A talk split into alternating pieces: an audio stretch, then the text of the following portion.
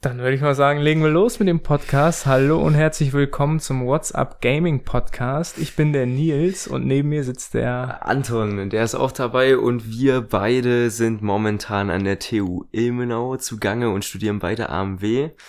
Und äh, wir wollen das ganze Thema Gaming und vor allem insbesondere heute mal den Bereich E-Sports und Streaming ein bisschen aufarbeiten und das Ganze ein bisschen diskutieren. Ja, über die Grenzen von Ilmenau ist AMW vielleicht nicht ganz so bekannt. Ist hier so ein bisschen ein Meme-Studiengang. Angewandte Medien- und Kommunikationswissenschaften. Aber wir sind hier halt in Ilmenau im schönen Thüringer Wald und haben uns gedacht, für WhatsApp Gaming, ein Verein an der Uni, nehmen wir ähm, einen Podcast auf zum Thema Gaming. So zu uns persönlich jetzt, äh, wir sind relativ in der Mitte vom Studium und mit Gaming verbindet uns eigentlich die Leidenschaft für Shooter-Spiele. Jetzt uns beide, Anton und mich. Ähm, und wir haben halt lange Zeit in der Jugend gerade äh, viel gezockt. Ja, das kennt man ja sicherlich auch noch von früher. Jetzt ist vielleicht nicht mehr so ganz die Zeit da, um äh, aktiv zu zocken. Vielleicht am Tag schon mal ein paar Stündchen, wenn sich die Gelegenheit gibt. Aber früher war das natürlich viel intensiver. Und gerade deswegen würde ich auch schon behaupten, dass wir uns gerade in der Szene und den Bereichen auch relativ gut auskennen und daher eigentlich auch gut mitreden können, was jetzt unser Thema heute angeht. Ich denke auch als studentische Zielgruppe hier sind wir im, im richtigen Alter. Diese Phasen, dass man früher mehr gezockt hat mit 16 und 17.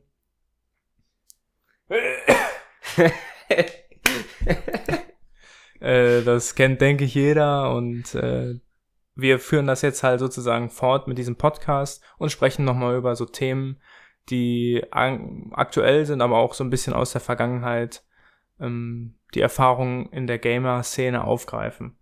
Deswegen auch heute Thema dieser Episode Streaming und E-Sport. Ja. Und äh, äh, Side-Fact nebenbei, es ist gerade Weihnachten bei äh, Aufnahme dieses Podcasts und ich habe äh, gestern ein Guinness Buch der Rekorde gekauft für meinen kleinen Halbbruder und hinten ganz dick drauf steht Fortnite in dem Buch geht's auch um Fortnite. Was ist die beste Waffe? Das steht einfach in dem Guinness Buch der Rekorde. Was ich ehrlich gesagt schon sehr seltsam finde. Also das gehört jetzt nicht zur Norm, würde ich sagen. Ich denke auch so, dass es eher so der Versuch jetzt so aus äh, Kommunikationswissenschaftler-Sicht so ein bisschen so die junge Zielgruppe ja, wieder so. Und nochmal so ein bisschen mit auf dieses Schiff mit auf, aufzuspringen. Ja, quasi. ist ja schon ein großer Hype auch äh, um dieses Spiel. Und gerade dieser Hype ist eben auch durch E-Sport und Streaming erst entstanden, also durch Turniere und ähm, das, ja, das Streamen von diesem Spiel. Ähm, wir fangen jetzt aber mit dem Thema E-Sports an und da gibt's ja in Deutschland gerade, oder was heißt gerade, aber schon länger, Diskussionen darüber, ob E-Sport als äh, als richtiger Sport als Sport anerkannt angesehen wird, ja. werden sollte, ja, richtig. Aber gerade dahingehend äh, gibt ja mittlerweile schon, ich denke, in den letzten drei Jahren hat man ja auch gesehen, dass sich das Blatt schon ein bisschen gewendet hat, mm, dass wir Politik. nicht mehr richtig, dass wir nicht mehr auf diesem Schiff sind, ja, okay, Ballerspiele verboten werden, bitte, ungesund für die Jugend, mm. sondern dass es schon als Sport mittlerweile beinahe anerkannt werden konnte. Es gibt ja viele Pros, aber auch viele Kontras, aber die Kontras können ja meistens nur mit den Suchtverhalten, sage ich mal, von vielen, die das jetzt vielleicht an den Tag legen, argumentieren. Aber als solches, meiner Meinung nach, würde ich auch sagen, äh, ist alles vorhanden, was zu einem Sport gehören sollte. Also gerade diese Auge-Hand-Koordination, mhm. das strategische Denken und vor allem auch das Kommunikative. Und was da auch interessant äh, ist, wo ich mich nochmal auf diese Studien beziehe, die ich gesehen habe, ähm, dass auch nachgewiesen werden kann, dass beispielsweise bei dem Zocken oder jetzt auch bei dem äh, vorhanden äh, bei dem Zugegensein bei solchen großen Streaming-Events, dass es da schon zu einer enormen Stressbelastung kommen kann, Mhm. die beispielsweise zu vergleichen ist mit äh, dem Fahren von also Rennsport quasi oder beispielsweise bei Schach, was ja mittlerweile auch schon als strategischer Sport Ja, lange angesehen ist. Ja, nochmal ein bisschen zur Einordnung. Warum ist das überhaupt so wichtig, dass äh, Sport oder das E-Sport als Sport anerkannt werden soll oder der E-Sport-Verband das eben will? Weil so de facto ist es ein bisschen so, dass der Deutsche Olympische Sportbund entscheidet, ähm, halt was Sport ist und was nicht, was in dem Verband aufgenommen wird. Und daran richtet sich auch zum Teil ähm, die Einstufung als Gemeinnützigkeit, was natürlich wieder steuerliche Vorteile für die Verein Vorteile für die Vereinsbildung gibt ähm, und eben auch erst bestimmte Sachen ermöglicht, also Turnierordnung, äh, also eine Bundesliga und so, dann richtig mit dem Namen Bundesliga und nicht irgendwie E-Sports, äh, MLG oder wie auch immer. Ja. Also ähm, dieses ganze organisatorische, das wird dann eben von dem Verband auch mitgetragen. Und deswegen ist das für den E-Sports-Verband so wichtig, da reinzukommen. Und äh, deswegen erst diese Diskussion jetzt zu den Aspekten, die die die du gesagt hattest, eben mit ähm, der, dem Vergleich zum Motorsport, das wird ja auch oft von E-Sportlern oder dem E-Sports-Verband eben als Beispiel angeführt, mhm. so gerade in dem Gutachten vom Motorsport, als der damals zum Deutschen Olympischen Sportbund als Sport anerkannt wurde, da stand eben in dem Gutachten drin, ja, die Reaktionsgeschwindigkeit und auch der, die körperliche Belastung ist zwar von außen äh, für den Laien nicht erkennbar, ist aber trotzdem vorhanden. Und beim E-Sports trifft eben dasselbe äh, eigentlich zu. Jetzt, ob ich äh, Rennauto fahre äh, äh, in Monaco oder ja. die Monaco-Strecke bei Formel 1 2018 lade und da mich in den Simulator reinsetze, der eins zu eins so ist wie ein Formel 1 Auto, macht ja wenig Unterschied, außer dass natürlich die, die G-Kräfte jetzt nicht auf den Körper wirken. Ja. Man könnte aber auch sagen, es ist deutlich sicherer.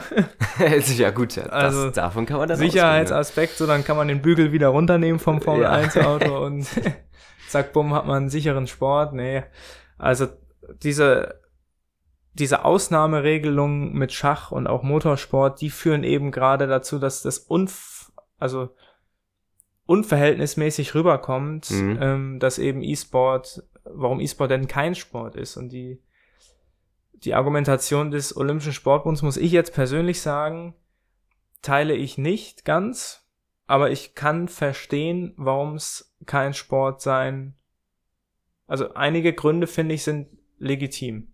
Da fange ich jetzt auch mal an, direkt mit dem ersten, nämlich dass E-Sport ähm, also die Sportarten sind nicht Sportarten, äh, Zitat äh, DOSB, sondern eben von Firmen entwickelte Spiele und die verdienen an den Spielen das, dann die richtig, goldene Nase. Das wäre so wie wenn jetzt Zumba äh, eine, eine Weltmeisterschaft hätte so oder CrossFit, das sind ja auch Marken, Sportmarken sozusagen, die, ja. die ein Patent haben auf diese Bewegungsabläufe und äh, dann ist halt die Sache, wer verdient jetzt daran. So will man eine Firma diese Gemeinnützigkeit sozusagen zugestehen. Das finde ich ist ein berechtigter Kritikpunkt am E-Sport, dass es eben ein Event ist, was oder diese diese Sportart beruht eben nicht auf Regeln, die der Spieler macht. So, die Spieler können Regeln hinzufügen oder bestimmte Limitationen im Spiel einfügen, aber sieht man gerade beim Beispiel CSGO, da wird eine Waffe genervt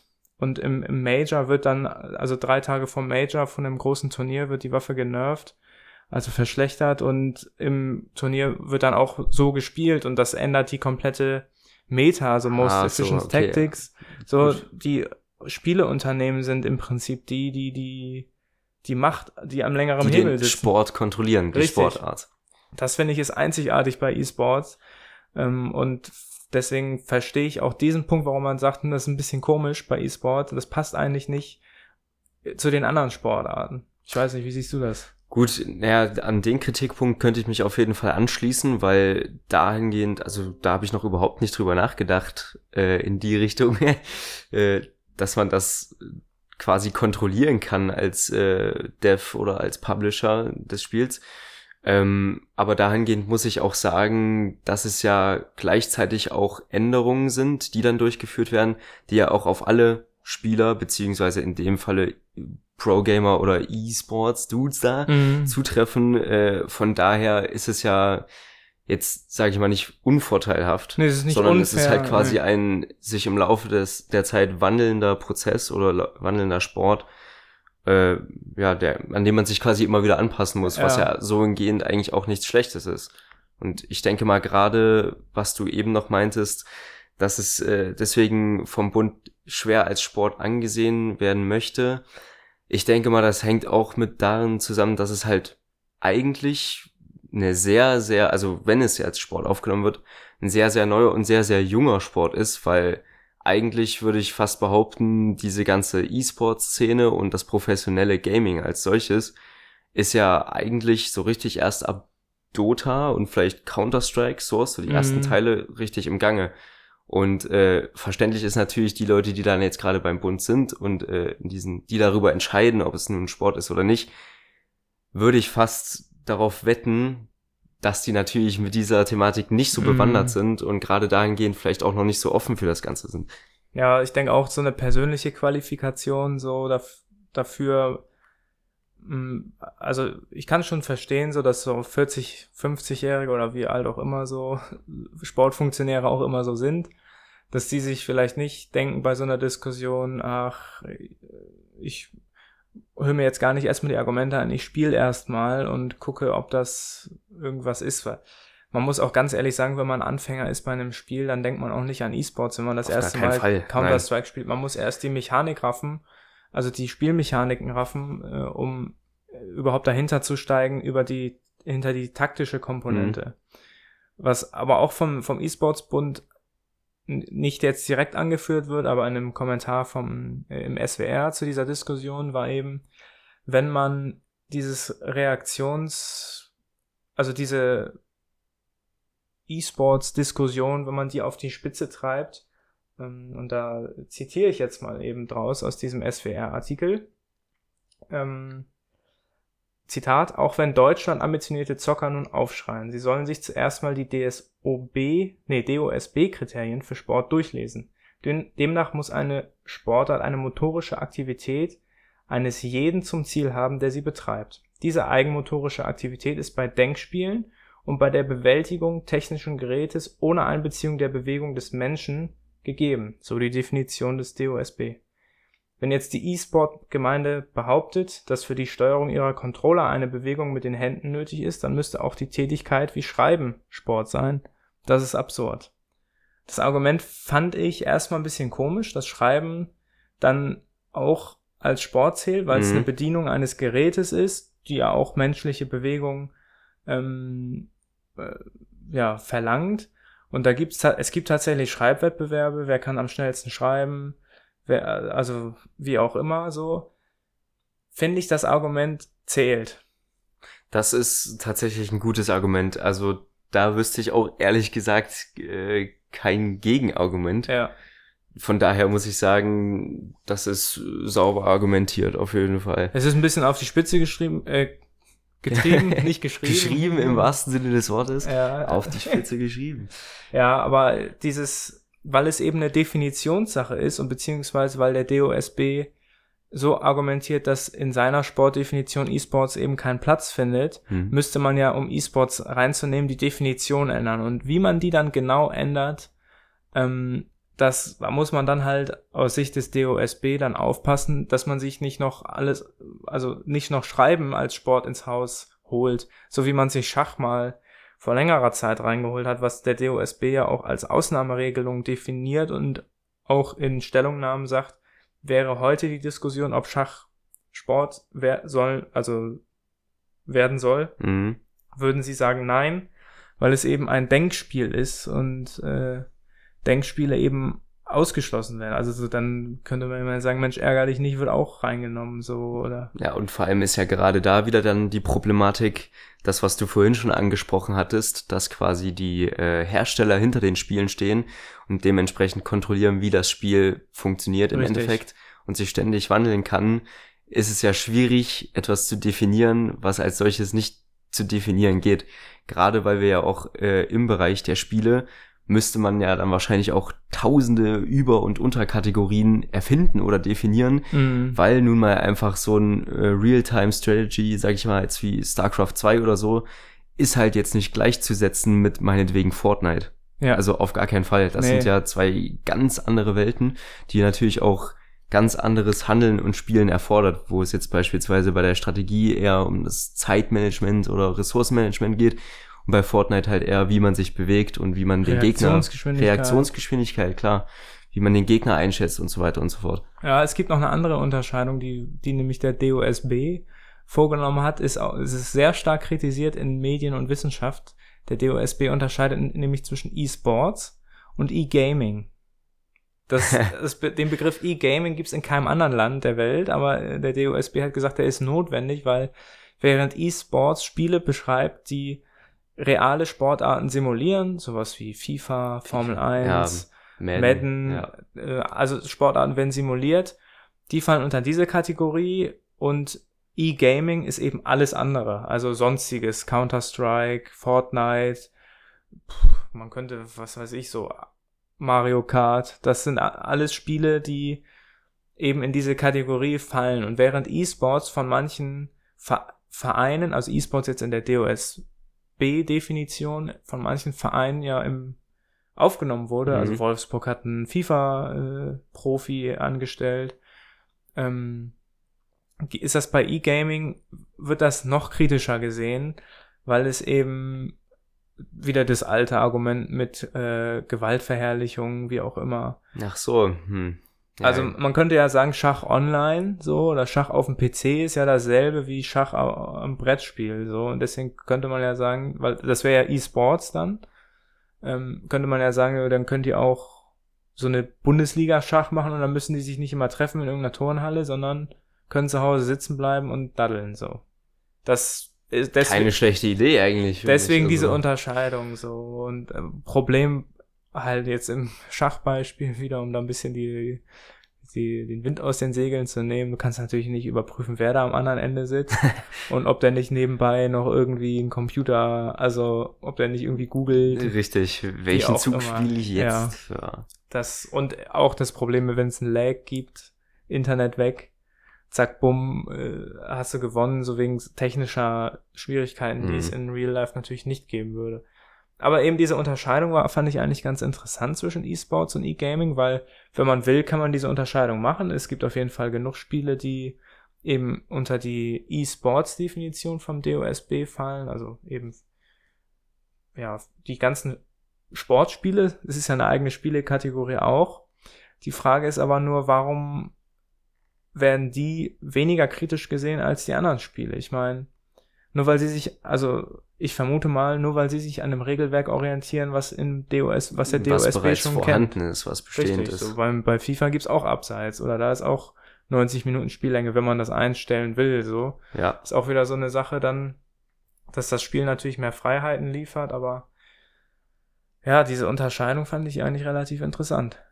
Äh, ich finde, die Unterscheidung ist aber in gewisser Weise wirklich gerechtfertigt. Also ich würde jetzt auch nicht einen Shooter wie CSGO mit so einem, man kann ja schon sagen, traditionell, gut, Counter-Strike ist ja auch eigentlich ein traditionelles Spiel seit äh, ja. Anfang an, aber mit FIFA gleichzusetzen, ist meiner Meinung nach auch falsch. Also gerade weil es ja dieses gewaltverherrlichend würde ich es ja mm. jetzt nicht mm. nennen.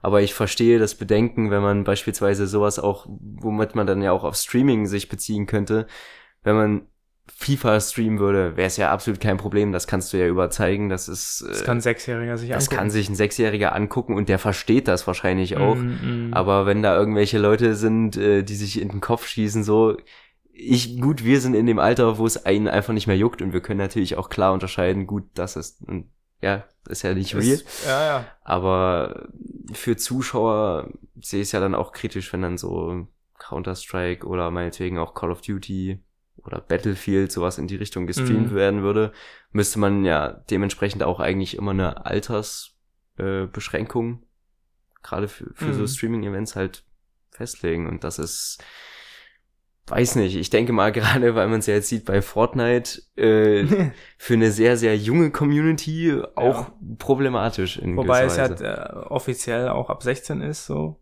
Fortnite, soweit ich weiß, aber de facto sieht's ja, ja immer anders aus. Gut. So. Also, Wer hält sich da dran? Richtig. Gerade bei solchen Spielen wie Fortnite, die, sag ich mal, jeglicher Realität sind da hätte ich meine Mutter früher auch überzeugen können. Mama, ja. darf ich das spielen? Da fließt auch kein Blut. Ja, mach halt. So, weißt Lamas du, solange. So, ne, ja. Richtig, hier ist alles schön bunt, so ist ja, auch darauf ausgelegt. Jetzt, wo du aber eben sagtest, Stichwort ähm, Realität und Gewalt, ähm, ist mir jetzt spontan eingefallen, dass, dass, dass der Sport Boxen Das ist ja auch Gewalt, findet aber in der Realität statt, aber trotzdem weiß man, das ist ist ja ein Sport. Es ist ein Sport. Es, es, es, bluten Leute manchmal, es, man verletzt sich, es gibt Knochenbrüche im Gesicht, wie auch immer. Hm.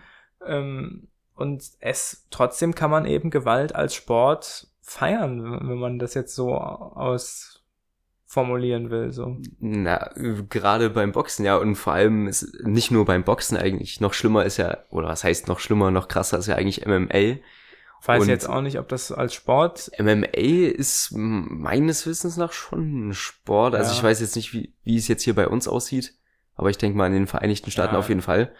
Und äh, da bin ich mir auch eigentlich ziemlich sicher, dass es da auch viele Menschen gibt, die meinetwegen Boxen oder MMA-Kämpfer sind mhm. oder was es da alles für Gewaltsportarten, sage ich jetzt mal in Anführungsstrichen, gibt, ausüben, einfach nur, weil sie es halt nirgendwo anders im realen Leben tun können. Ja. Und das ist ja eigentlich fast das gleiche wie bei Counter-Strike oder Call of Duty oder solchen Spielen, weil klar, niemand wird im echten Leben jetzt sagen, yo, ich ziehe jetzt in den Krieg, so. Mhm. Aber es ist auch einfach mal, ich will nicht sagen cool, aber es ist eine Erfahrung, das einfach mal ausleben zu können, so im Spielmodus, so, yo, jetzt mal taktisch mit einem Fünfer-Team quasi mhm. so gegen die Terroristen losziehen. Ja, muss ich sagen, ich vermute aber mal so diese Motivation, ich will mal was machen, was, äh, was in der echten Welt illegal ist. So, ich glaube, bewusst hat diese Intention keiner, wenn der das, wenn er das Spiel startet, so nach dem Motto. Nein. Ich, ich daddel jetzt CSGO, weil wenn ich rausgehe und Leute umbringe, kriege ich Ärger, oder? Nee, auf keinen Fall. Also das meinte ich jetzt auch nicht so, dass man mit der Intention rangeht, ja, mhm. ich spiele das, weil ich es im echten Leben nicht machen kann,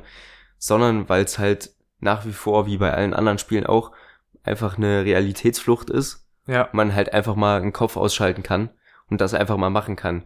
Und genauso hast du es ja in Sportarten auch, wenn du einmal im Spiel drin bist, du schaltest den Kopf aus ja. und machst das, wofür du geübt hast und ziehst es halt durch so. Ja, ich finde eigentlich sowohl E-Sports als auch ähm, äh, Sport in der echten Welt, wie man es jetzt sagen will, es ist eigentlich beides Sport in der echten Welt, weil eben das Teil des Alltags ist. Also Sport ist ja eigentlich ein, ein Leben so mit, mit eigenen Regeln. So jetzt wird gesagt, so jetzt 90 Minuten stehen wir auf dem Platz und der Ball, das Ziel ist, den Ball ins Tor zu kriegen, so und dann gewinnt man. So, das ist ja der Antrieb, man will, man will gewinnen, es ist ein Wettkampf, so und das teilt ja eigentlich auch E-Sports. Es ist auch ein Ausschnitt aus der Realität, jetzt unabhängig davon, ob es ein realistisches Spiel ist, also mhm. E-Sports oder E-Gaming, sondern es ist einfach eine, ein Wettbewerb, wo man sich eben misst und die Disziplin ist eben nicht irgendwie irgendwas, was draußen stattfinden kann oder in der Halle oder wie auch immer, sondern es findet im, im virtuellen Leben statt. Man hat einen Avatar oder man vielleicht nur die Maus, wie auch immer, was für ein Spiel das auch ist. Mhm.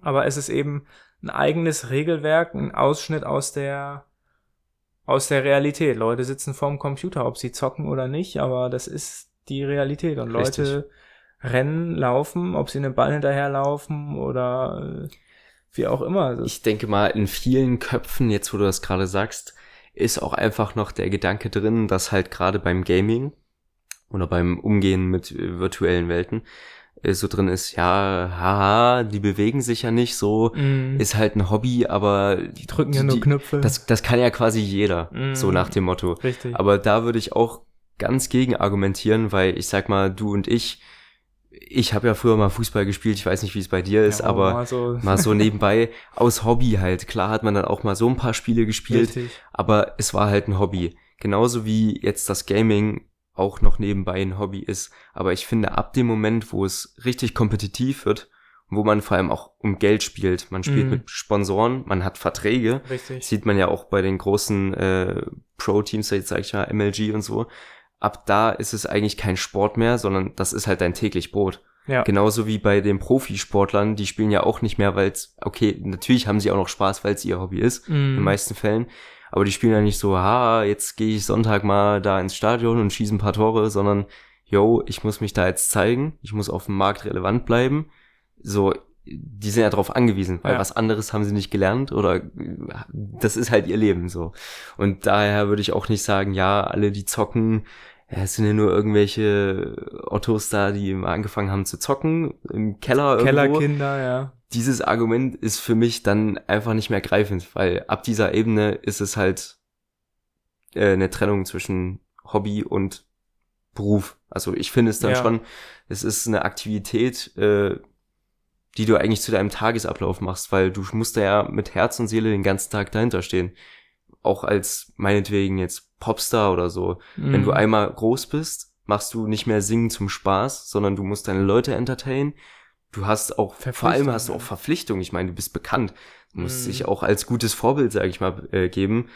Und das 24 Stunden durchzuziehen und noch quer durch die Welt zu reisen, zu etlichen Turnieren und so, ist meiner Meinung nach auch eine enorme geistige Belastung. Also ja, es das ist nicht zu unterschätzen. Ja, das trifft natürlich aber auch auf andere Sportler zu, was aber auch mir eben noch äh, eingefallen ist, eben ist dieser Einstieg in den Sport. Ist ja normalerweise im, im echten Leben meistens über Vereine, den Dorfverein, da spielt Mhm. man dann Fußball oder Tennis, Tischtennis, wie auch immer. Und je nachdem, wenn man dann gut ist, spielt man in der Herrenmannschaft schon mit als Jugendlicher oder wechselt den Verein, wie auch immer. Das fehlt halt dadurch, dass E-Sport als Sport nicht anerkannt ist, fehlt eben ein bisschen diese Vereinskultur. Ein Äquivalent dazu könnte man sagen, sind Clans.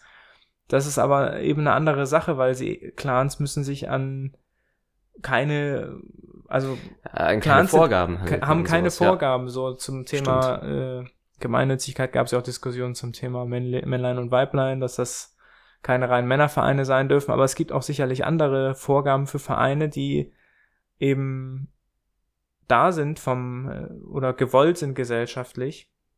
Und das ist eben auch eine Sache, wo es zwar Ähnlichkeiten zwischen E-Sport und Sport gibt, eben dieser leichte Einstieg, aber auch ein hohes Skillniveau, wenn man eben Profi werden will. Es gibt was Millionen von Fußballspielenden Menschen in Deutschland, aber in der Bundesliga spielen nur 200 oder wie auch immer. Hm. So eben, und das gibt's ja beim Gaming genauso. Es gibt Millionen von Spielern. Auf jeden Fall. Und äh, Pro werden ist da eben eine, ein, gutes Können. Man könnte sagen eine Kunst so, aber es erfordert viel Training ähm, und man muss auch viel aufgeben, um eben Profi zu werden, genau wie im richtigen Richtig. Profi-Leistungssport. Und da hast du ja auch äh, wegen den Vereinen, würde ich ja sagen, du hast halt nicht diesen, dass du im Verein groß wirst, Mhm. sondern du wirst eigentlich alleine groß und wirst dann halt in den Verein gepackt. ja, Weil genauso wie die ähm, beim Fußball scouten und schauen, okay, yo, der da in der Mhm. U20, das ist ein guter Spieler, den könnten wir ja mal anwerben für den Verein, werden die natürlich auch gucken, jetzt gerade bei so jungen E-Sports-Teams, äh, E-Sport-Teams, wie zum Beispiel auch bei Schalke, die haben Ja. jetzt auch so ein Team, die gucken auf die Leaderboards, okay, der hat einen krassen Score, der ist kontinuierlich unter den Top 10, den laden wir jetzt mal zu uns ein und dann wirst du halt in einen Verein gepackt. Aber da finde ich halt problematisch. Klar hast du auch ähm, im Sport immer wieder Einkäufe von irgendwelchen Millionenspielern, die dann Mhm, mit reingepackt mhm. werden und fürs Team spielen. Aber ich bin der Meinung, dass da so ein bisschen diese Teamkompetenz verloren geht, weil wenn du einfach so einen Haufen zusammenwürfelst von guten Spielern, heißt nicht unbedingt, dass das Gesamtprodukt dabei gut rauskommt. so Ja, ich glaube, ich glaube ja beim Fußball jetzt, um im Vergleich zu bleiben, doch eigentlich genauso. Also wenn du jetzt Messi und Ronaldo in der Mannschaft packst, heißt das ja nicht, dass die immer gewinnen oder wie auch immer. Also es ist ja bei Teamsportarten generell so, dass die Chemie zwischen den Spielern und auch die Rollen der einzelnen Spieler, also du kannst ja nicht mit, mit elf Tor, Torwerten spielen? Mhm. da verlierst du auch nur. Oder, naja, vielleicht. Kreisliga. Schön alle letzte Reihe, letzter Mann, ne? ja, aber das, das, dieses Matching, sag ich da jetzt mal zu, von einzelnen Spielercharakteren, das ist, denke ich, gerade bei E-Sport eine wichtige Sache, so, ähm, weil die Teams auch meistens größer sind als zwei Leute, also jetzt nicht so wie bei Tennis oder Tischtennis, sondern Mhm. sind, eine übliche Zahl ist, denke ich mal, fünf, ähm, fünf Spieler pro Team. Und das äh, Matching ist eben eine wichtige Sache. Du hattest vorhin auch noch den Aspekt angesprochen zum Thema ähm, Belastung außerhalb des Sports, dass das auch äh, groß ist Ja. beim, beim E-Sport. Und ähm, da ist mir noch der Aspekt äh, eingefallen, der Deutsche E-Sports-Bund, dem ist das natürlich auch wichtig, ähm, als äh, Sport anerkannt zu werden, weil das dann eben Sportlervisum, also Sportlerwiesen Mhm. gibt ähm, für ihre Mitglieder, aber auch für Sportler, die in das Land einreisen wollen. Mhm. Die müssen sonst einen Touristen oder ein Arbeitsvisum, wie, wie auch immer man das jetzt regelt, ähm, beantragen. Und Sport, ein Sportlervisum gibt zum Beispiel in die USA. Ähm, die machen das und das gibt da auch eigentlich selten, selten Probleme mit. Aber das ist eben eine Sache, die auch den internationalen Wettbewerb eben deutlich erleichtern würde. Es gibt auch Auf viele Profiturniere, die in Deutschland ausgetragen werden, so ESL One Cologne jetzt bei Counter-Strike zum Beispiel. Ähm, das sind eben Sachen, wo eben diese Gemeinnützigkeit oder die Anerkennung als Sportart unter die Arme greifen würden und eben sagen, jo, ihr müsst jetzt nicht mehr dafür kämpfen, dass das jetzt ein gutes Turnier wird, so, sondern es ist klar, dass alle Spieler hinkommen können und äh, an dem Turnier teilnehmen können. Mhm. Ja, das finde ich auch interessant äh, bei Schalke, wo ich die Doku drüber gesehen hatte. Die wollen ja auch, dass das als Sport anerkannt wird. Ja. Ähm, und gerade bei denen haben die auch das Argument gebracht, dass äh, klar gibt es solche Profi-Teams, die natürlich auch ihre Spieler umsorgen und so weiter und so fort und auch entsprechend trainieren. Aber gerade bei einem Verein wie Schalke oder ich glaube Mönchengladbach äh, war da auch am Kommen, also die haben das noch nicht offiziell gemacht, aber die Pläne sind da, mhm. weil es ist halt nun mal auch ein großes Business. Ja. Und äh, jeder möchte natürlich einen Teil von dem Kuchen abhaben. Und deren Argument war halt dahingehend, dass sie als professioneller Verein natürlich auch die Möglichkeiten haben, gerade wegen dieser psychischen Belastung oder wegen Problemen mit Ein- und Ausreise und so weiter und so fort, mhm. entsprechend agieren können und beispielsweise auch überwachen können, sind die körperlich fit, sind die geistig fit, die haben Teambuilding, die haben richtiges Coaching, immer jemand, der dabei ist, aufpasst und auch für die birgt. Und das hast du meinetwegen, wenn du jetzt so kleinere Pro-Teams hast oder so, natürlich nicht. Die müssen sich komplett selber umsorgen. Mm. Und das ist natürlich äußerst problematisch, wenn du dann, ja, eben. Wenn dann beide in derselben Liga spielen. Richtig, du spielst in derselben Liga und hast eigentlich quasi so einen krassen Unterschied.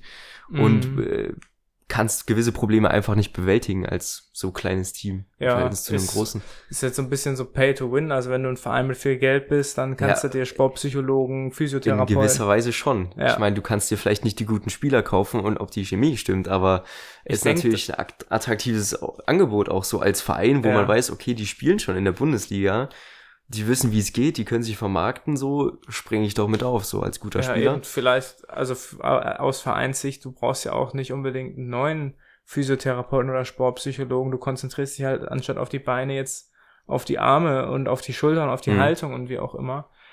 Ähm, was du eben sagtest mit, äh, dass die nicht in derselben Liga spielen, so durch das, durch diese Vereinsgeschichte, dass große Vereine eben da einsteigen. Das ist so ein bisschen so, wie wenn erste, Erstligamannschaften beim Fußball und Drittligamannschaften zusammenspielen würden.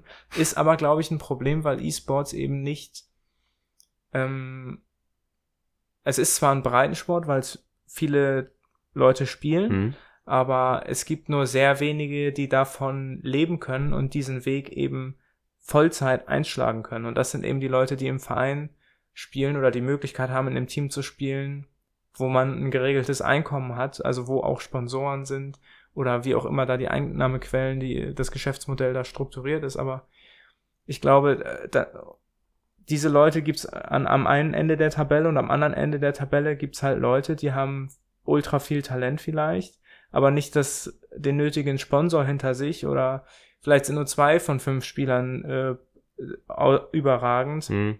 Und die spielen dann eben gegen Leute, ich will jetzt nicht sagen, dass Vereinsspieler irgendwie schlecht sind und nur wegen ihrem Team, also wegen dem Physiotherapeuten und Sportpsychologen, wie auch immer, da äh, gut sind, aber die Bedingungen sind halt eben ungleich in den Ligen und das ist mit anderen Sportarten schlecht vergleichbar. Also das stimmt. Dadurch, das dass es in anderen Sportarten eben mehr Vereine gibt und das als akzeptiert gilt, in einem Verein anzutreten, das macht halt den Unterschied bei den Ligen.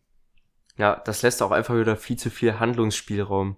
Und ich finde, diese Ungleichheit, das, also das dürfte dann halt auf jeden Fall nicht sein. Was dann aber auch wiederum getilgt werden würde, wenn andere Vereine beispielsweise diese, diesen Schritt wagen würden und dann halt entsprechend die Ligen abgrenzen würden. Mhm. Aber momentan ist es ja immer noch so, dass viele sich dagegen sträuben. Und ja gut, ich finde persönlich, Schalke hat da eigentlich alles richtig gemacht, weil auch wenn es jetzt nicht mein Verein ist, ja, ich äh, bin da relativ unparteiisch, aber die haben das Potenzial erkannt und das wird in den nächsten zehn Jahren noch krasser werden mit der ganzen Szene so. Ja. Und da werden sie wahrscheinlich damit relativ gute Chancen haben, weil sie sich halt schon, sag ich mal, profiliert haben. Man profiliert kennt Schalke, haben. Sie haben sich halt schon aufgebaut als äh, E-Sport-Team und man kennt Schalke. Und äh, warum nicht? Ja. Warum nicht zu Schalke? Das sagt auch der Deutsche E-Sports-Bund mit dem Wunsch, natürlich als Sport anerkannt zu werden, dass es schlussendlich ein gesellschaftliches, ein gesamtgesellschaftliches Thema ist. Und wenn das gesellschaftliche Verlangen ähm, nach der Anerkennung eben größer wird als jetzt, dann kommt wahrscheinlich oder muss eigentlich auch zwingend dann eine Überarbeitung der Definition oder wie auch immer das dann geregelt wird für E-Sportler kommen. Man sieht das auch schon, ähm, dass Hochschulen eben äh, Management-Studiengänge für E-Sports speziell anbieten, also gesellschaftliche Relevanz kommt immer mehr. Ich meine, wenn es ist zwar eine Privathochschule, äh, ähm, wo das ein Teilbereich von angewandtem Management war, aber die, es gibt Studiengänge, die sich damit be befassen. Es gibt äh, ja nicht Ausbildungszweige, aber das ist ja ein erster Schritt hin zur Professionalisierung, mhm. dass es eben nicht nur den Weg gibt, euch werdet ihr vom Hobbyzocker dann irgendwann mit, mit, mit einem Team, mit einem festen Team so und dann mal die Liga durch, dann die Liga, so da ein Turnier so und dann irgendwann Verein, sondern dass man auch eben die Peripherie, also den Manager oder ähm, den, den Coach eben ausbildet und dass es da Ausbildungsmöglichkeiten in Deutschland gibt, das ist, ich finde, ich finde es bemerkenswert, aber auch und auch teilweise oder gleichzeitig halt riskant, weil es eben nicht als Sport anerkannt ist und eben diese Förderung, diesen Markt noch nicht so gibt oder noch nicht in der Größe, wie das vielleicht in kleineren Sportarten, die aber als Sport mhm. gelten, ähm, vorhanden ist. Ich finde, äh, da würde ich auch nochmal ganz kurz anknüpfen, gerade weil du sagtest, dass man da ja auch schon in die Richtung äh, studieren kann. Mhm. Hat auch einer gesagt, äh, der, ich weiß gerade nicht mehr, wie der Professor hieß, aber der hat auch Sportmanagement, glaube ich, oder sowas in der Richtung studiert und auch äh, in die Richtung E-Sports geforscht seit zwei oder drei Jahren und der irgendwie argumentiert hat, dass das äh, Gaming als solches Milliardengeschäft ist und dass irgendwie gerade auch in Deutschland doppelt so viele Leute zocken wie Autofahren, was ich auch fragwürdig finde, wo er das her hat, aber naja, weil es eben anscheinend Kinder auch viele, auch viele sind, Kinder ja. und auch so nebenbei. Allerdings muss ich dazu sagen, nur weil er meint, dass es ein Milliardengeschäft ist, das mhm. heißt ja nicht, weil du es ja gerade auch meintest, als Studium, heißt ja nicht, dass das professionelle Gaming ein Milliardengeschäft ist. Ja. Dass Spiele ein Milliardengeschäft sind, das macht ja Sinn, weil es ist gesellschaftlich relevant. Jeder spielt Spiele, ob nun mit der Familie oder und alleine. Spiele kosten Geld. Und Spiele kosten halt Geld und deswegen ist es auch ein Milliardengeschäft. Ja. Aber ob sich das auszahlt auf dieser Ebene, letztendlich dann auszutragen und da auch richtig auszubilden, finde ich fragwürdig. Gerade auch, weil du ja bei Coaches, also schwierig, die auszubilden. Trainer sind ja auch meistens ehemalige Spieler. Mhm. Und ähm, also ich persönlich würde mich auch irgendwie sehr, sehr komisch fühlen, wenn irgendein 40-jähriger Student, der jetzt was in die E-Sport-Szene studiert hat, mhm. mir erzählen möchte, wie ich äh, Counter-Strike zu spielen habe. Also ich finde, das passt äh, so überhaupt nicht in die Materie. Mhm, ja, das ist eher es, es, der eigene, der eigene Weg, so die eigene Spielart und Spielweise. Ja, das, das Berufsbild ist halt noch so, dass es eher akzeptiert wird, wenn jemand, der selber Interesse am Zocken hat, eben auch Trainer wird. Also es ist auf jeden Fall glaubwürdiger, als mhm. wenn jemand sagt, oh, ich mache das wegen des Geldes, das ist so ein Riesenmarkt, deswegen studiere ich das und so äh, eine Wild, äh, so auf, auf, auf Lucky so ins Blaue rein studiert und hoffen, dass man der Erste ist und da ordentlich abcasht, so. Aber ich, ich glaube auch, wenn man sich entscheidet, sowas zu studieren, dann muss man sich auch schon mit der Materie irgendwie auseinandergesetzt haben. Mhm. Und ich denke mal, dadurch, dass eben, wie du es schon sagtest, sehr viel gespielt wird in Deutschland, ist das eben äh, auch eigentlich, denke ich, irgendwie auch Studienvoraussetzungen, ähm, wenn man das studiert, dass man sich mit der Materie auf jeden Fall auskennt. Und sich ja. interessiert, sonst bleibt man ja nicht so äh, sieben Semester am Ball. So. Richtig. Aber wo du auch sagtest, im Milliardenmarkt, ähm, es gibt ja einige Parteien, die fordern, dass E-Sport Sport wird, unter anderem ja auch die, die, die aktuelle GroKo haben das ja auch im, Äh, ich glaube, äh, mittlerweile haben sie es wieder rausgenommen aus dem Koalitionsvertrag, aber es war mal drin. Mhm oder beziehungsweise diese Aussagen wurden im Wahlkampf getätigt und die FDP tritt da ja schon länger ein, so Stichwort Milliardenmark, da kann man natürlich kann man natürlich gut abcashen. FDP-Style gut Ja. abcashen. Äh, Kein, kleines, kein politisches Statement kleines, äh,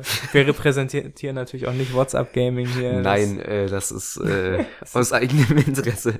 aus eigenem Interesse. Aber ist gut. Zum Erfolg des E-Sports, um jetzt mal eine Überleitung zum Streaming zu machen. Ja. Zum Erfolg des E-Sports trägt natürlich auch die Übertragung bei. Ähnlich wie bei äh, Fußball auf Vereinsebene Kreisliga gibt's keine Übertragung. Das steht vielleicht nochmal in der Zeitung, wie gespielt wurde am Sonntag.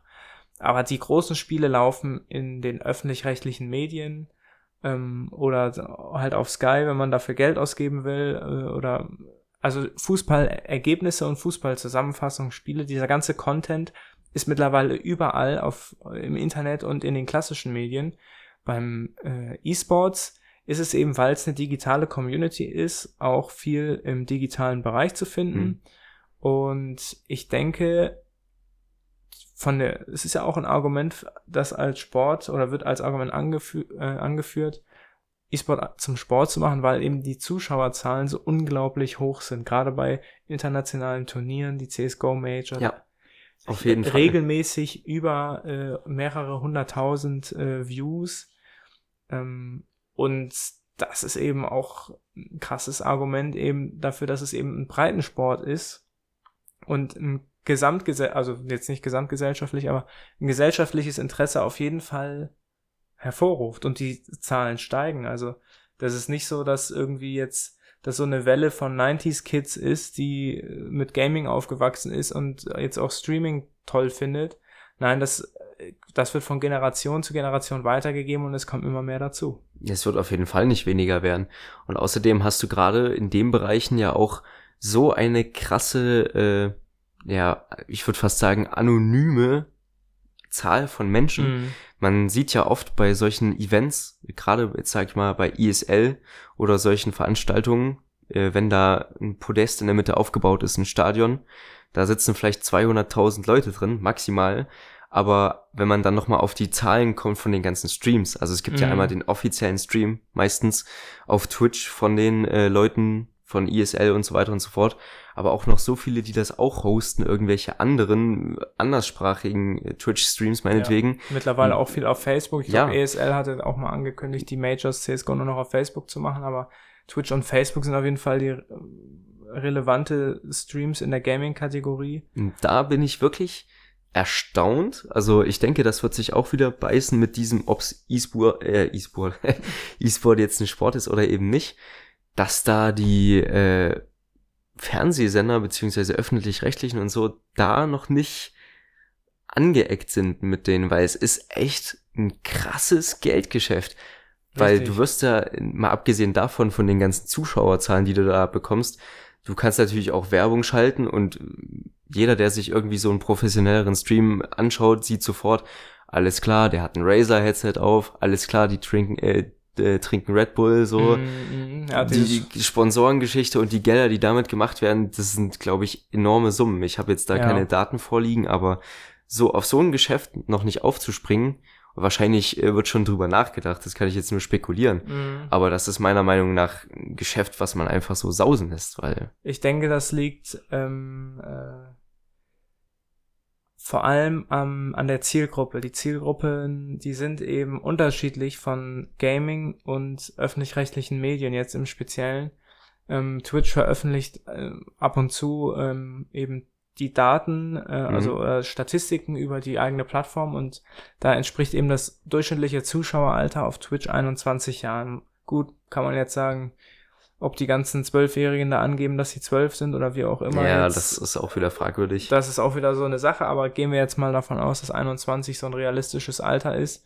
Und selbst wenn es 18 ist oder so, das ist sehr weit weg von der Zielgruppe von vielen Fernsehsendern. Deswegen ist das, glaube ich, eine Erklärung dafür, warum das eben nicht in den, ähm, ja, ich sage jetzt mal, Massen Hm. Sendern ankommt, die eben ein möglichst breites Publikum, ein möglichst allgemeines Publikum ansprechen wollen, von der Hausfrau bis zum Jugendlichen. So, ähm, das ist, findet ja also jetzt E-Sports im Fernsehen findet ja zum Beispiel auf, ich glaube, Pro7 Max ähm, hat da lange Zeit ähm, oder macht da äh, eine, eine Sendung über E-Sports, wo sie wöchentlich Tatsächlich, Ja, das wusste ich gar nicht. Krass. Pro7 interessant. Max und früher gab's ja auch noch Giga TV und Mhm. äh, so, aber das, das hat's ja nicht gehalten, aber eben dieses ein Format im Fernsehen zu haben, eine halbe Stunde, am Wochenende war das, glaube ich, immer, wo über Ergebnisse gesprochen wurde, so ein bisschen Sportstudio-mäßig.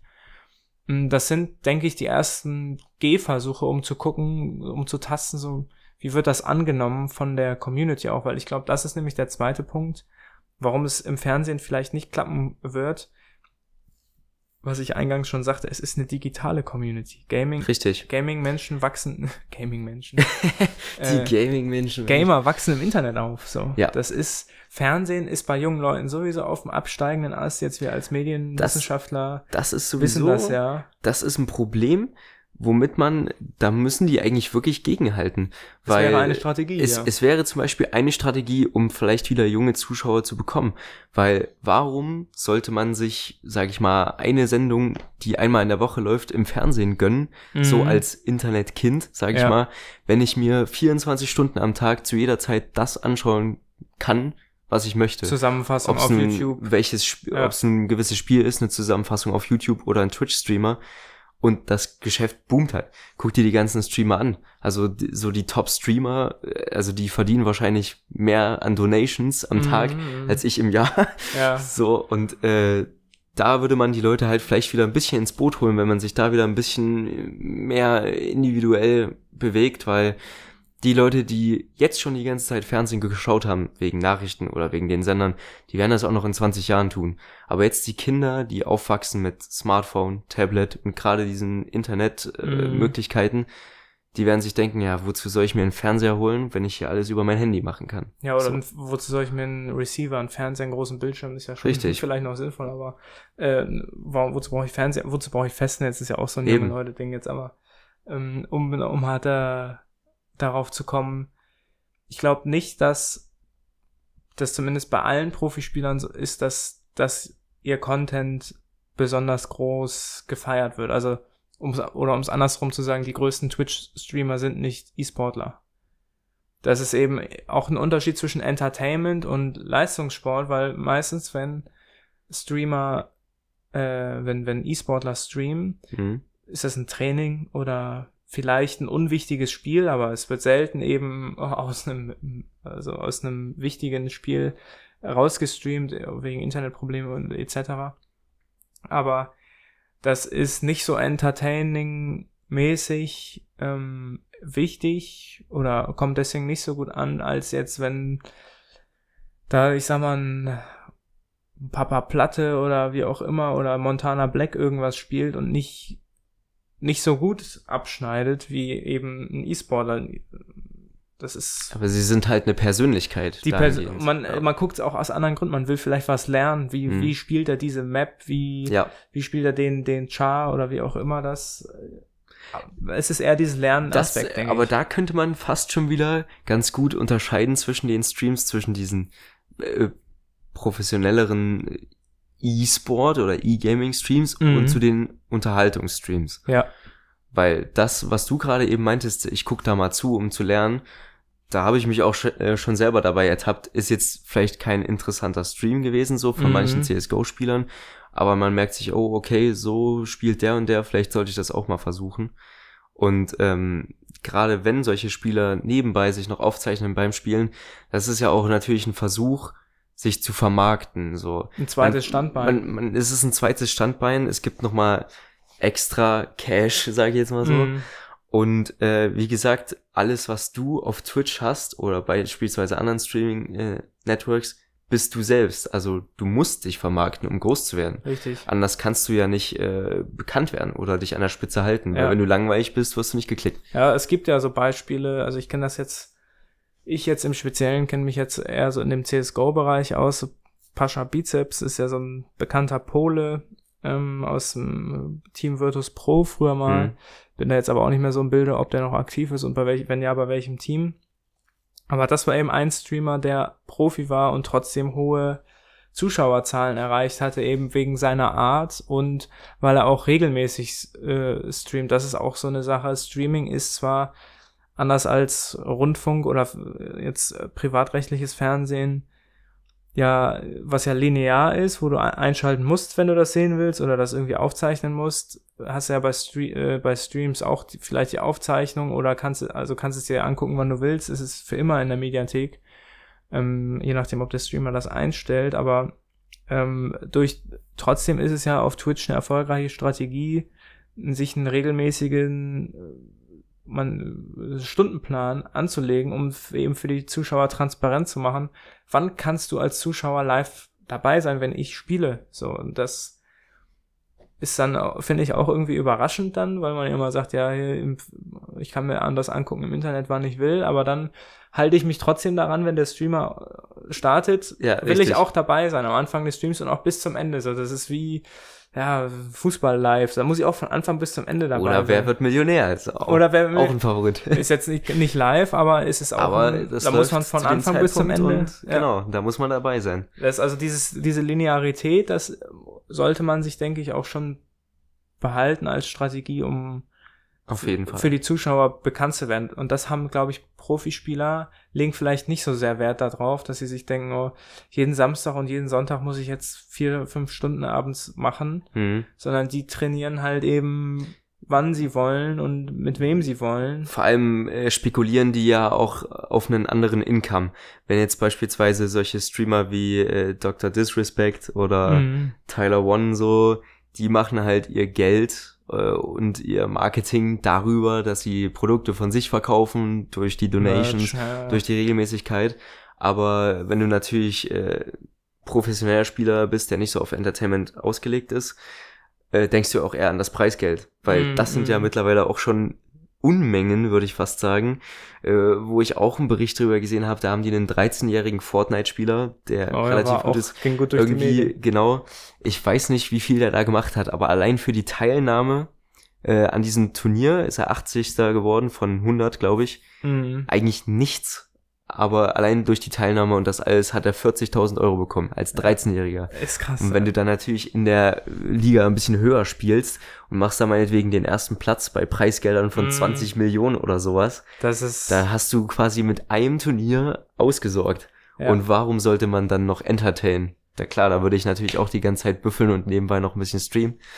Ja, oder man könnte sich sagen, auch umgekehrt, warum sollte ich dann noch Profispieler sein, wenn ich 20 Millionen habe, kann ich endlich das machen, was mir vielleicht abseits Spaß macht. Also ja, richtig, vielleicht Streamer richtig. werden oder wie auch immer. Also man lange Zeit war ja hier Shroud. Ja, Shroud ist ein großer, das beste Beispiel. großer Stream, äh, großer Streamer, aber auch eben Profispieler im, ja. bei Cloud9 in Counter-Strike lange Zeit.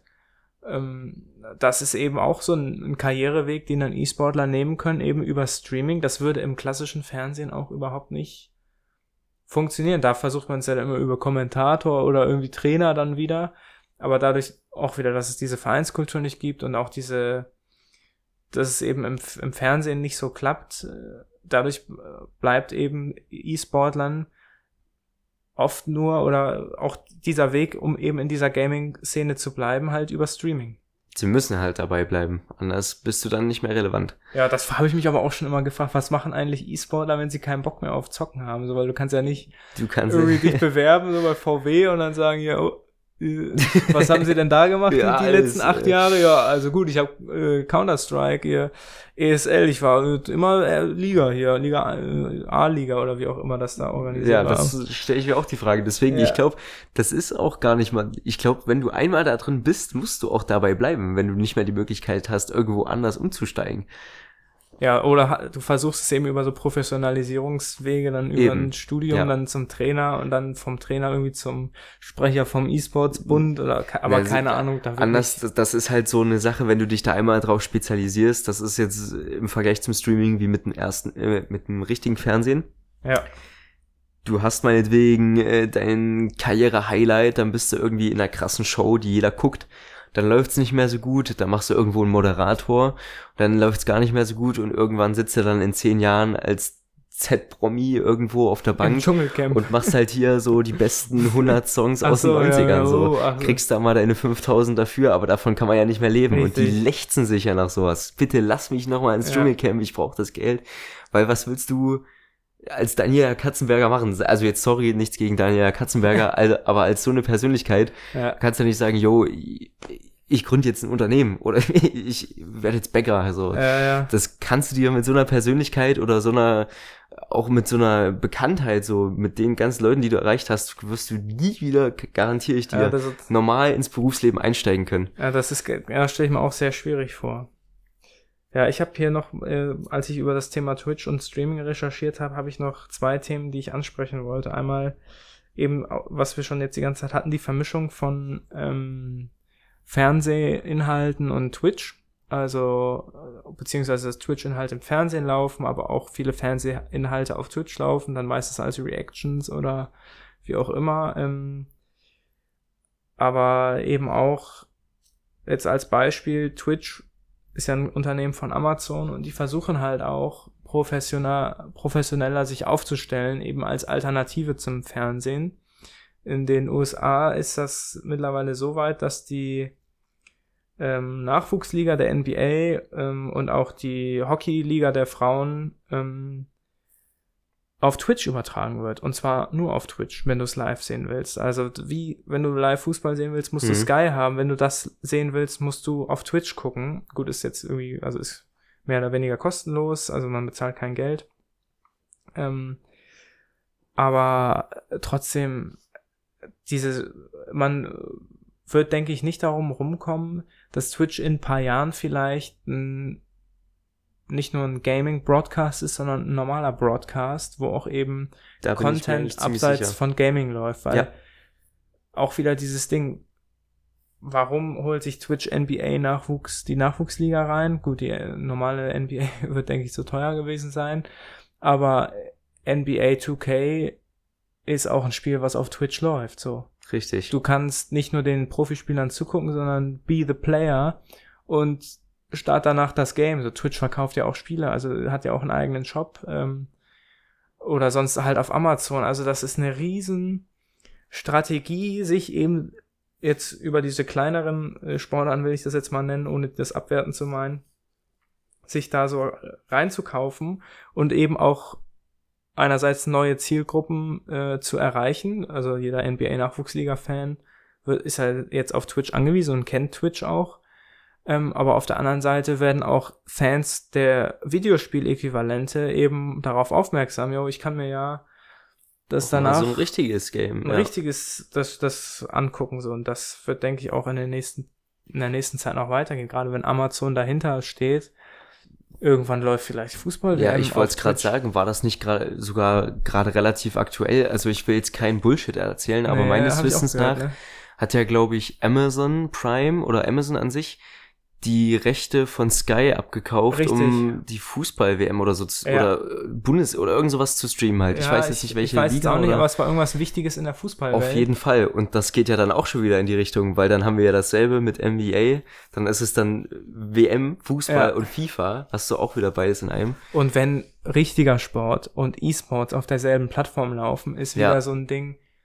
Kann man das trennen? Also klar, kann man es trennen, wenn man will. Es gibt eine Definitionssache, aber wenn es auf derselben Plattform läuft, so das, das spricht dann wohl auch dieselbe Zielgruppe an. Also deswegen läuft es ja auf, äh, auf der ARD nicht. So und das ist, denke ich, ein großer Schritt in die Richtung Akzeptanz von E-Sports, dass eben äh, ich will ein bisschen äh, ja, hinterfotzig jetzt nicht, aber dass er eben ri- richtiger Sport, so um es jetzt so dumm auszudrücken, da eingekauft wird und um eben auf die Plattform aufmerksam zu machen, wo E-Sports läuft. Ja, richtig. Aber ich meine, sie haben ja auch die Reichweite dafür. Sie, Ja. sie können es ja verwirklichen. Das ist ja das Krasse. Also Ja. Ich würde jetzt hier mal sagen, wir fassen noch mal kurz zusammen jetzt, äh, was E-Sports angeht. Ähm, Gibt es auf jeden Fall Argumente dafür und dagegen. Meiner Meinung nach ist es ein Problem, ne, es ist eine Problem, ein Problem der Definitionssache und auch der E-Sports-Bereich sollte sich eigentlich klar werden, was wa- was die Kritik vom DOSB, ob die berechtigt ist, gerade das Thema, dass Spiele eben ein sehr großer Milliardenmarkt sind, wer ist da eigentlich derjenige, der die Regeln Hm. macht? Ist es der Spieler oder hat nicht der Publisher, also der Entwickler, ähm, zu, zu viel Einfluss auf Spielinhalte? Also werden Waffen rausgenommen, kommen neue Waffen dazu, wie sind die gebalanced? Das sind alles Sachen, beim, beim Fußball wird jetzt auch nicht jedes Mal eine andere, eine Größe 5 und dann eine Größe 6 Fußball gespielt, sondern da wird immer derselbe, es ist eben alles standardisiert, Mhm. so. Das ist eine Sache, finde ich, berechtigterweise muss, muss man dem, muss sich der E-Sport überlegen, wie er damit umgehen kann und auch umgehen will oder ob man eben einfach den anderen Weg geht und es aussitzt, bis die gesellschaftliche Akzeptanz so groß ist. Streaming ähm, und damit auch E- äh, E-Sports-Content kommt besonders bei jungen Leuten an. Irgendwann sterben die alten Leute weg, so jetzt, um es mal so auszudrücken. Und, und dann, sind, dann sind die auszudrücken. 40-Jährigen, die, die früher gezockt haben, Ja. so und spätestens dann wird es halt soweit sein, dass es irgendwie eine Regelung geben wird, aber Auf die Zeit freue ich mich schon. Wenn die 40-Jährigen die Zocker von damals sind. ja, E-Sportler werden sie ja nicht äh, wegen Reaktionsgeschwindigkeit so, aber, aber äh, Ja. die Senioren. ist ja jetzt auch schon so, wenn Leute sagen, oh, ich habe früher Pong gespielt so und Der äh, Tetris-Weltmeister. Ja, es muss man auch, äh, Fun Fact, an der, das lief in den 80ern im, teilweise im Fernsehen in den USA, Pong. Echt? Ja, es gab Fernsehsendungen zum Thema äh, Gaming, da wurden neue Spiele vorgestellt und gerade diese Konsolen in der jungen Zeit, da war ja immer eine Grafikrevolution so. Jetzt, Krass. Das, das lief, also dass das im Fernsehen läuft, ist jetzt nicht eine neue Geschichte, aber damals eben aus Mhm. anderen Gründen, gerade Werbung und so. Mhm. Und es waren halt Kinder, es war ein Kinderprogramm so ein bisschen. Eben. Jetzt mit Giga war das dann anders wieder, aber äh, ja. Ja, aber da würde ich mich auch anschließen. Also man sieht's ja auch jetzt auch eben nochmal von dem kleinen Ausschwenker, so wie damals, so auch heute, ist mit Vorsicht zu genießen das Ganze, aber dennoch meiner Meinung nach ganz, ganz großes Potenzial und die ganzen Definitionsprobleme und andere Probleme, die sich dazu eigentlich noch äh, stellen würden mit Definition von Vereinen etc. pp. Ich denke, wenn sich die Community als solches da ein bisschen zusammenschließt und vor allem auch die Außenstehenden ein bisschen offener für das Thema sind, dann werden wir auch in ein paar Jahren, was das angeht, E-Sport-Szene und Streaming ganz, ganz groß noch vorankommen. Ja, und darauf freuen wir uns natürlich.